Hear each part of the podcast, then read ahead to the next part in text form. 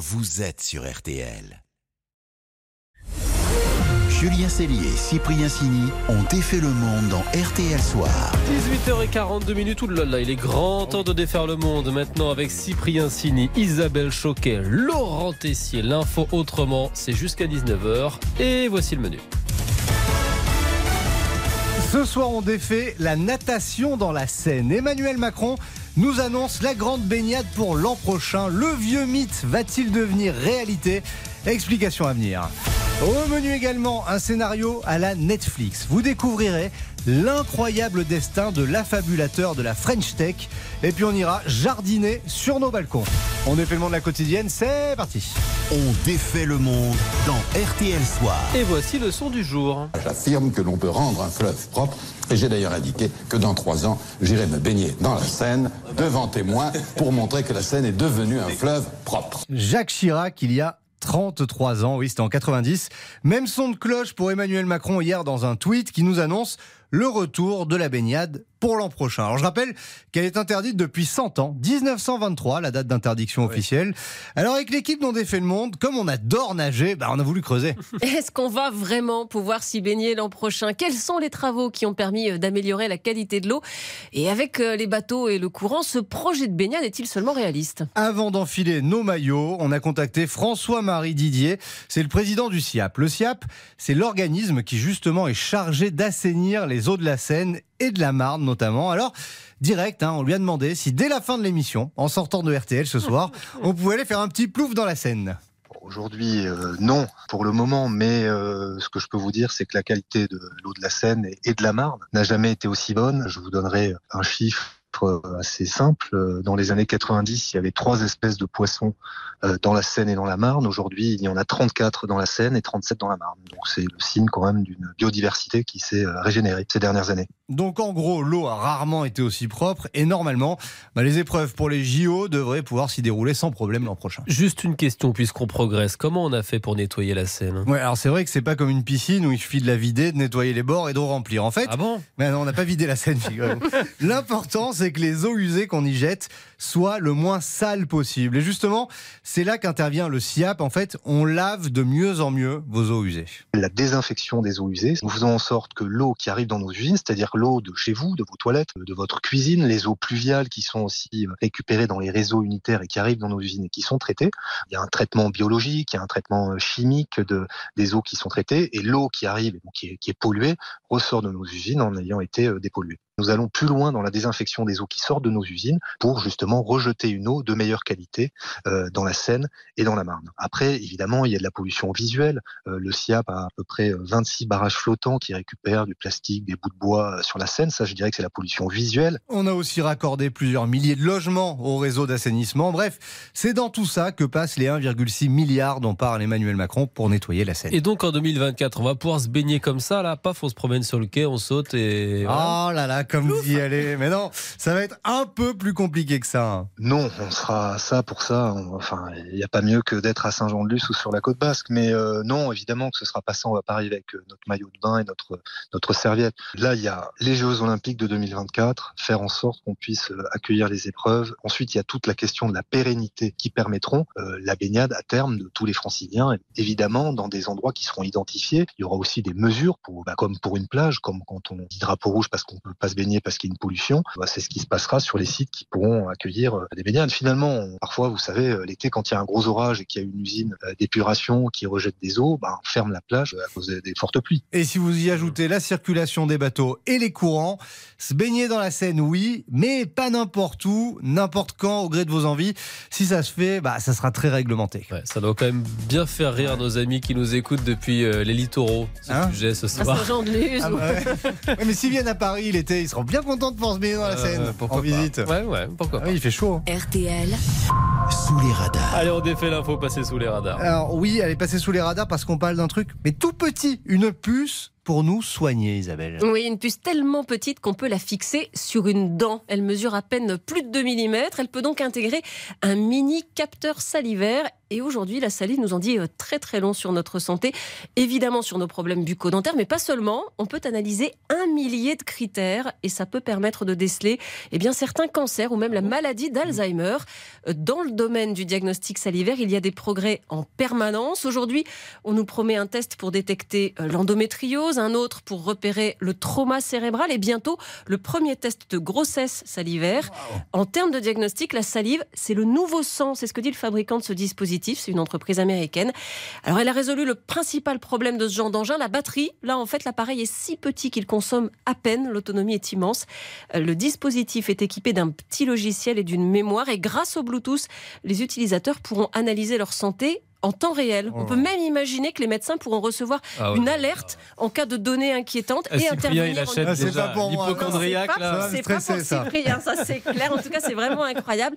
Si les autorités de santé américaines donnent leur accord, ben, ce, ce petit capteur-là, il pourrait être commercialisé dans un an, un an et demi. Non mais vous imaginez, on a une puce sur la dent et on sait en temps Non, non, réel. non, mais il qu'est-ce faut pas être hypochondriaque, sinon ça marche pas. Ouais, bah du coup c'est raté pour nous. Ah, moi, Voilà. je peux pas. Et Julien non plus. hein. Et moi, ça m'est égal. Allez, une petite pause, on défait le monde continue dans RTL Soir. On va vous faire un sac- découvrir un sacré personnage du web, un entrepreneur, un, un poil mytho. Un poil. Un poil affabulateur. À tout de suite. Julien Cellier, Cyprien Sini. On défait le monde. Julien Cellier, Cyprien Sini ont défait le monde dans RTL Soir. On défait toujours le monde dans RTL Soir, 18h50 minutes. C'est l'heure de notre loser du jour, loser 2.0. Oui, un loser qui a longtemps gagné parce qu'il sait y faire. Il s'appelle Oussama Amar. Oui, alors pour être honnête, il y a quelques semaines, je ne connaissais pas Oussama Hamar. J'en ai entendu parler parce qu'il faisait des millions de vues sur les réseaux sociaux en racontant sa vie, enfin soi-disant. La dernière fois, j'ai raconté à un, à un ami une histoire invraisemblable. J'ai- J'étais au Japon, j'ai fait la fête avec les Yakuza et j'ai joué au poker avec le chef des Yakuza. Rien que ça. Bon, forcément, on a un petit doute, ça n'arrive pas, hein, des trucs pareils. Mais la réponse d'Oussama est toujours la même. Ça ne vous arrive pas à vous, ça m'arrive parce que c'est moi. Oui, parce que toi, connard, quand tu vas au Japon, tu rencontres un mec, il a un tatouage, tu fermes ta gueule, t'es lâche et, et tu rentres chez toi. Moi, je vois un mec dans un tatouage, je lui dis alors, t'es où dans la hiérarchie? Elle me dit, je suis un big boss. Trop fort Ah ouais, trop fort. Des histoires comme celle-là, il en a plein. Celle du jour où il s'est fait voler son ordinateur et son passeport par un gang de Colombiens. Les gens, ils se font voler leurs trucs, ils vont pas chercher leurs affaires. Moi, j'y vais. Bah, évidemment, je tombe fini avec un Colombien qui a un seul œil, euh, deux caïds des cités, machin, parce que c'est ça la vraie vie, en fait. La vraie vie, elle est plus impressionnante que n'importe quel film de cinéma. Il y a bien sûr ces conquêtes féminines nombreuses et, forcément magnifiques, sachant qu'Oussama, c'est un genre de Demis Roussos franco-libanais, mais plus petit, plus large. Voilà. Et puis il y a aussi l'histoire de son premier succès professionnel à 12 ans. Et je lui dis, vous savez, si vous avez besoin d'aide sur votre site internet, moi je peux vous aider. Puis je fabrique un site, il donne 6000 francs en liquide à ma mère. Le coup de chance dans le coup de chance, il était vice-président du marketing d'Apple. Ah, le coup de chance Dans la foulée, le petit Oussama aurait fondé une société de développement de sites internet immatriculés en Uruguay, l'un des rares pays qui autorise un, un mineur à diriger une entreprise. Puis c'est vrai que des fois, tes histoires, elles sont un peu, comment dire, euh, rocambolesques. Quoi. Euh, Bah oui, tout ça laisse songeur, mais ce qui est vrai, c'est qu'il est parti de rien pour arriver très haut. Car Oussama Hamar, c'est l'une des figures de ce qu'on appelle la French Tech. Oussama Hamar, cofondateur de The Family, accélérateur pour start-up européennes destiné à les aider à décoller, le tout dans une ambiance décontractée. Ah ouais, on est cool dans la French Tech. The Family, donc une vraie pépite française adoubée à ses débuts par Emmanuel Macron, ministre de l'économie. Oussama Hamar n'a pas fait d'études, mais il parle la langue de la Startup Nation. Quand on a lancé The Family, la première semaine, on a eu 300 apply. Et ça, c'est le Product Market Fit. Voilà, moi j'ai rien compris, mais ça fait sérieux. Fort de son succès, Oussama a créé sa chaîne YouTube et il donne des conférences, bon pas gratuites évidemment. Ça coûte 10 000 euros d'avoir Oussama Hamar en conférence. Pour Mm. C'est plutôt pas mal. Ouais, je trouve pas ça assez cher, moi, mais bon. Ah, l'argent, c'est son talon d'Achille. Car aujourd'hui, Oussama Hamar est accusé d'avoir détourné plus de 4 millions d'euros. Il a déjà été condamné dans une affaire du même genre. Et désormais, avec le youtubeur Yomi Denzel, il propose une formation qui surfe sur l'intelligence artificielle. Je veux devenir entrepreneur parce que je veux être libre. Je veux pouvoir vivre dans une magnifique villa. Je veux pouvoir conduire des voitures de luxe. Je veux pouvoir être VIP. Je veux pouvoir m'acheter des habits de marque. Et si tu es d'accord, sors ta carte bleue. 1497 euros pour 10 heures ou sinon une petite consultation perso avec le gourou déchu des startups, 300 euros la demi-heure. Euh, le prix de la communication sans doute vu qu'il s'est exilé à Dubaï. Ah bah oui, c'est loin à Dubaï en même temps. Ouais, c'est loin, bah oui, forcément. Le match des infos pour briller au dîner.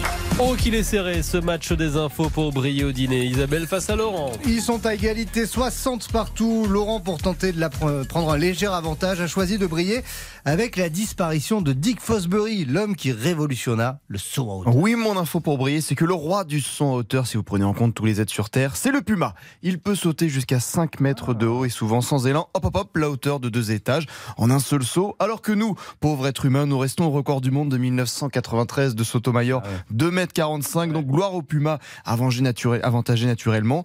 Bah oui, il a des pattes arrière extrêmement puissantes, plus longues que les pattes avant, ça aide forcément. Et une info pour briller qui me permettra peut-être donc de prendre de la hauteur au classement. Ou pas. Euh, Oh, la place à Isabelle. Isabelle célèbre les 90 ans de Quincy Jones, le producteur de musique. Oui, on sait que Quincy Jones est l'homme des plus grands succès de Michael Jackson, les albums Thriller et Bad, c'est lui. Mais mon info, c'est que Quincy l'américain doit tout à la France. En 1957, alors qu'il travaillait avec son grand ami Charles, il est venu chez nous pour compléter sa formation. Il a suivi euh, les cours de Nadia Boulanger, pianiste, chef d'orchestre, directrice de conservatoire.